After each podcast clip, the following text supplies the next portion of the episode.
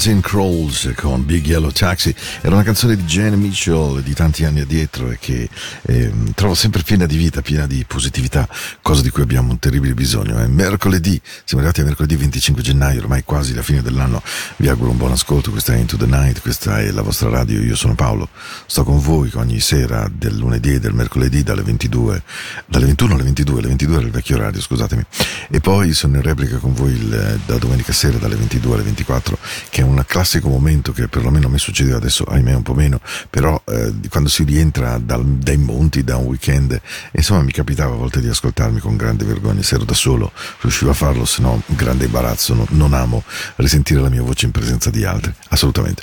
Counting Crawl, Big Yellow Taxi, questa è Into the Night, appunto questa è la vostra radio, la vostra amata Radio Ticina, e allora... Ci prendiamo un po' di buon suono questa sera, dai. Shola Emma the D-Influence. Uh, this is the promise I made for you, babe. Promise you, baby.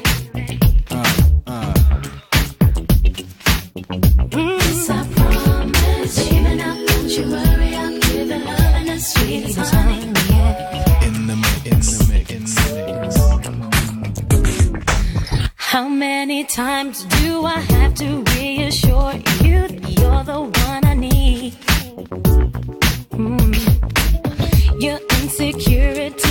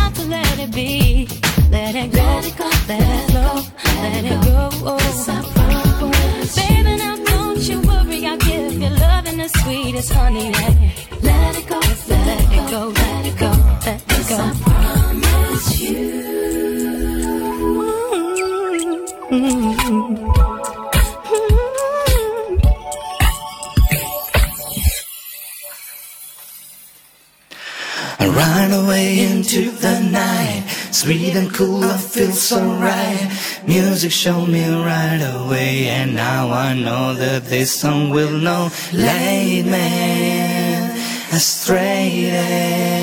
I know that all I gotta do, all you gotta do is turn your into the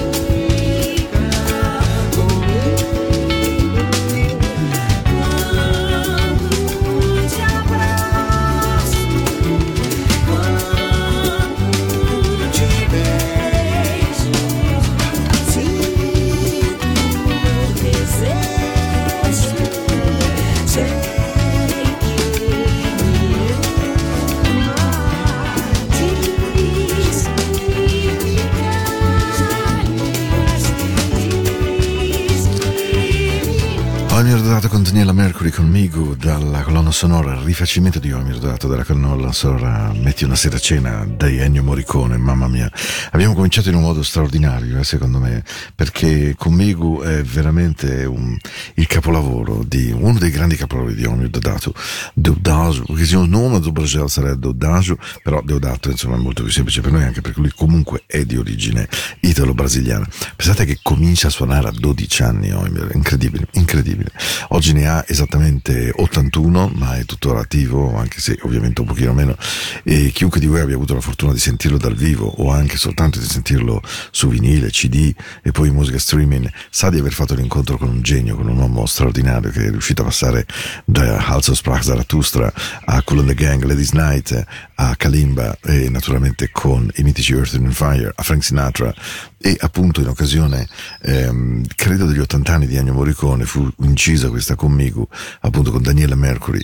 Splendida, splendida, proprio perfetta, la perfezione, la bellezza. Ci vengono in mente certi tailleur, mi viene in mente Audrey Hepburn. Una certa eleganza un certo modo tutto unico di essere donna, di essere femminile nel pieno rispetto della donna ci mancherebbe ma anche nel pieno rispetto di questa magia che il Signore ha regalato alle donne, che è quello di essere belle, eleganti e speciali, e soprattutto per noi uniche. What a difference a day makes. Esther Phillips la cantava negli anni 80, è una grande cover di jazz degli anni 60-70, qua in una cover della cover della cover, ma splendida.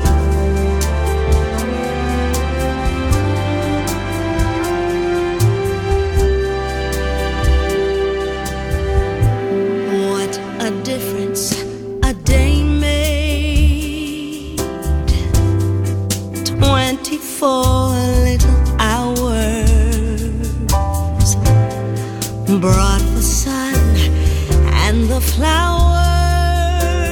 Ooh, where they used to be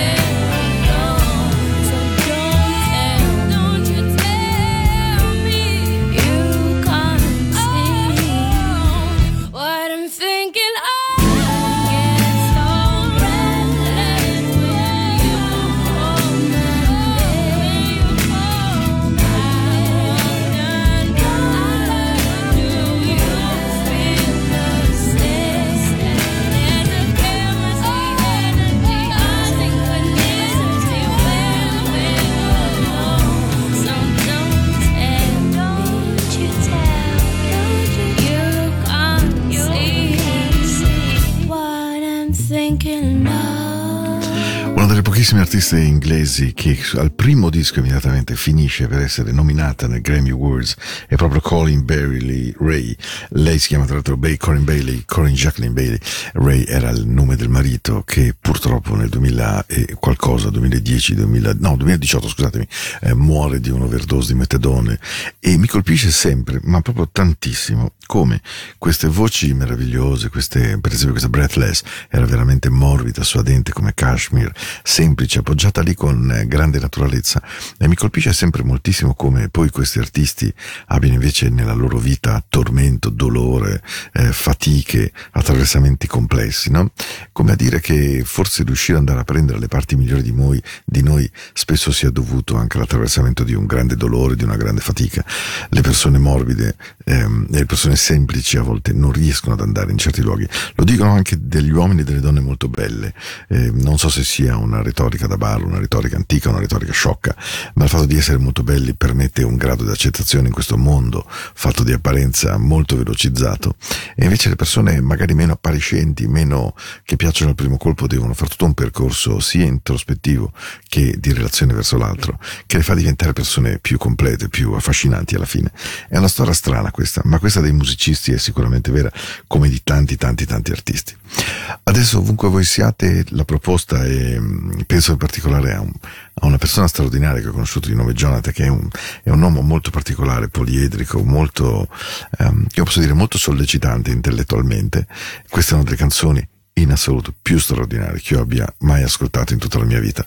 Quando uscì eh, mi fece dire il perché eh, di un amore che ho dichiarato a Quincy Jones per tutto il resto della mia esistenza. Esistono dei personaggi che ti entrano sotto la pelle. Quincy Jones è esattamente questo per me.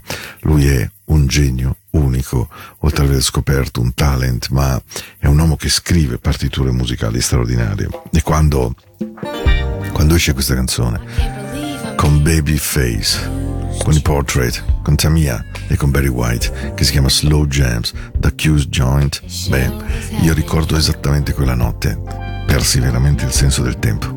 Una delle più belle canzoni della mia vita, non ho dubbi.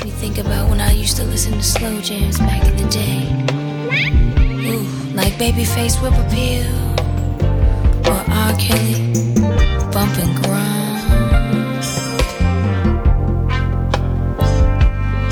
But you know what? Sometimes when I'm just laying down with my man, I get the feeling I need to hear a little Barry White. Show you right. Then there's other times when I just need a little sexual healing. And what about some Teddy Pendergrass? Close the door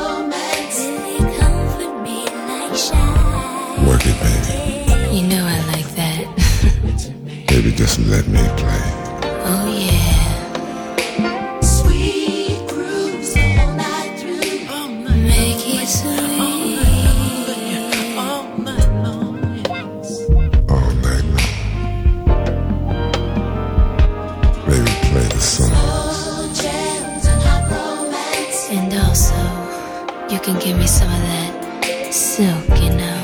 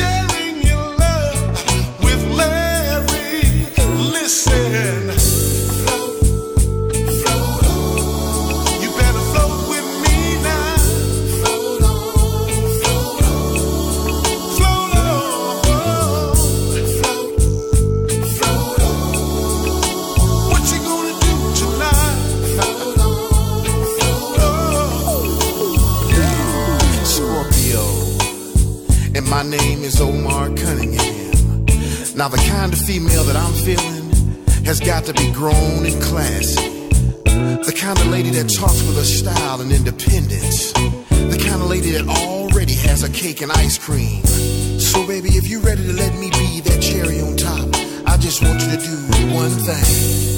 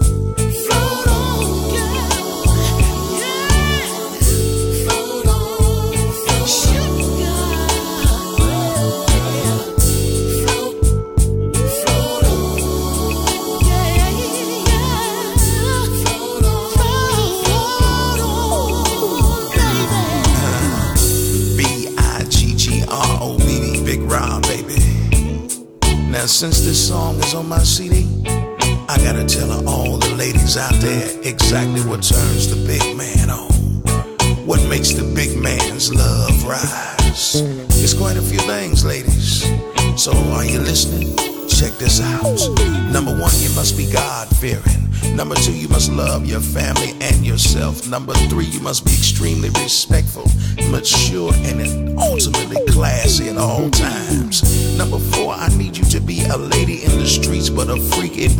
my sheets. Number five, you must know how to make those collard greens with them smoked turkey necks in them, cause I don't do pork anymore. Number six, I need you to be independent and strong, sweetheart, but not so independent and strong that you think you're gonna make me the woman and you gonna be the man in relationship. Uh-uh, never.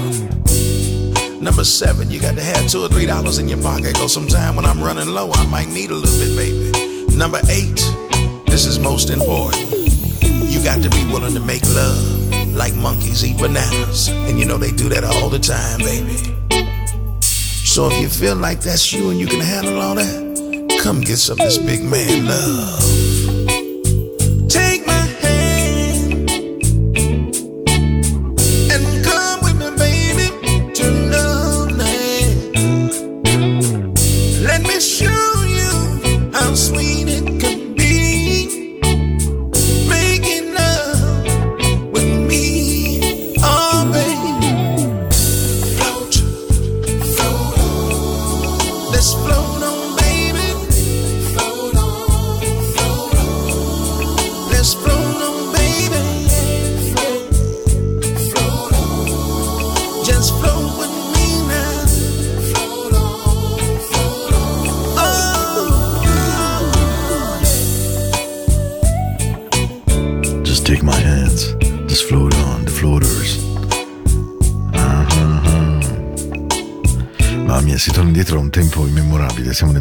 1977, dal long playing stesso dei Floaters esce questa canzone che picchia durissimo e diventa numero uno per sette settimane e poi sempre presente nella Hot Soul single di Billboard, proprio vicino anche a altri due dischi di quel momento che erano Andy Gibbs, I Just Want to Be Your Everything e You Got the Best of My Love delle Emotions. E, è molto divertente perché poi diventa anche numero uno in Inghilterra, è una canzone che ha fatto il giro del mondo, è stata ascoltatissima, è stata amatissima. Era scritta da James Mitchell dei Detroit Emeralds, che era un- una band molto soul, molto RB, molto brava di Philadelphia. Però loro sono one shot, nel senso che fatta questa sono completamente riscomparsi purtroppo, ma resta meravigliosa ed è incredibile come non subisca alcuna usura del tempo, anche se questa era la versione di eh, Bobby Rigg che, era, mh, che l'ha ripresa, l'ha un po' remixata e fatta rivivere, però veramente bellissima. Floaters, Float On nella nostra um, Into the Night. La nostra notte continua così, è una notte fatta di buon suono, di una ricerca che ho fatto in giro, di cose che mi avessero emozionato nel tempo.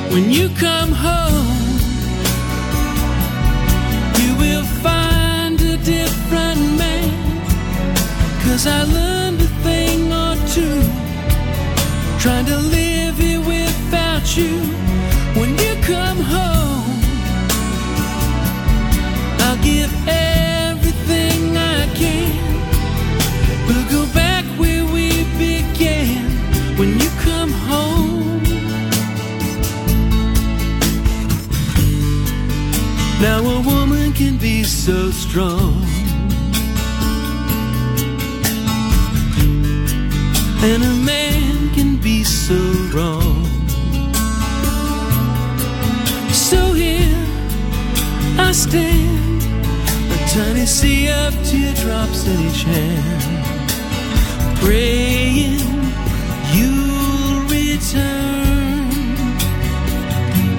When you come home, I will hand my life to you. Cause I see the bad I've done. Looking out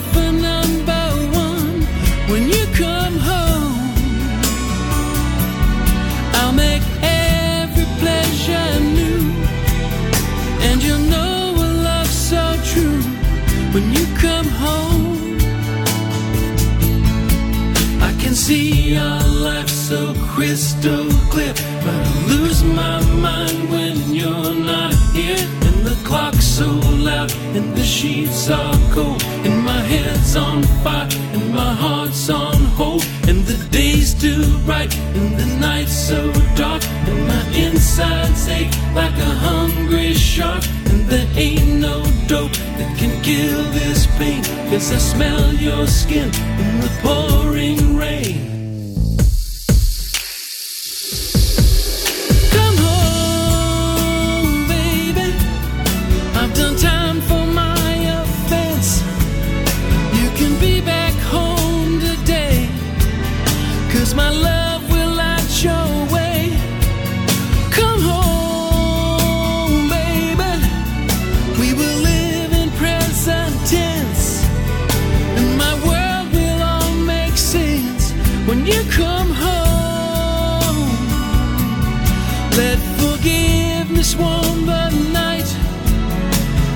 in all my lies for the soul behind your eyes.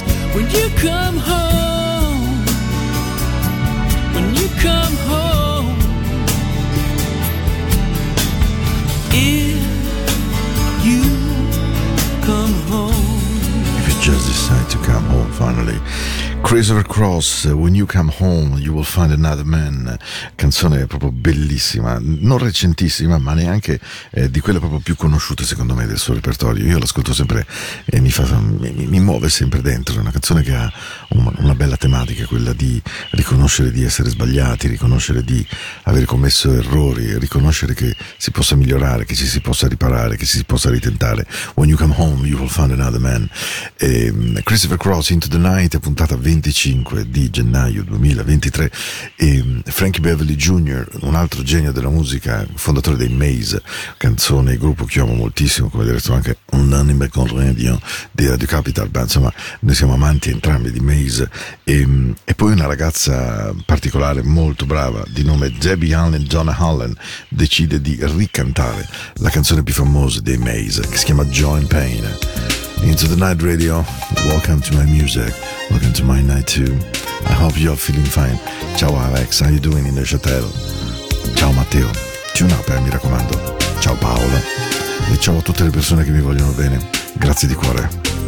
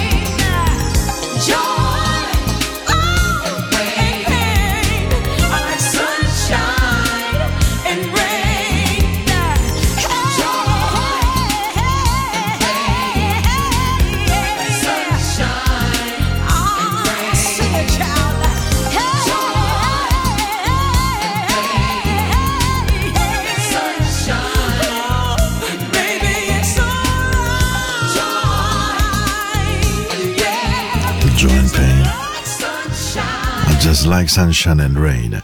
Siamo ai baci della buonanotte, siamo a dirci grazie di essere stati insieme. È una puntata molto bella, a me, è piaciuta molto, c'era della musica di tutti, tutti i tipi, un po' messa insieme più che altro per seguire un filo, anche quando poi i fili non ci sono, chi se ne frega. Detto sinceramente, se le cose non sono sempre perfette, connesse, giuste, nel luogo e nel momento adatto, chi se ne frega. Vi auguro una buona notte meravigliosa su questo brano che spero vi dia il respiro, il respiro, tutto qui, nulla di più di questo. È l'unica proposta che ho da farvi. Vi aspetto lunedì prossimo, sarà il 30 di gennaio e sarà l'ultima puntata del gennaio 2023, perché quella di mercoledì cadrà già di febbraio e quindi avremo già bruciato i primi 30 giorni dell'anno.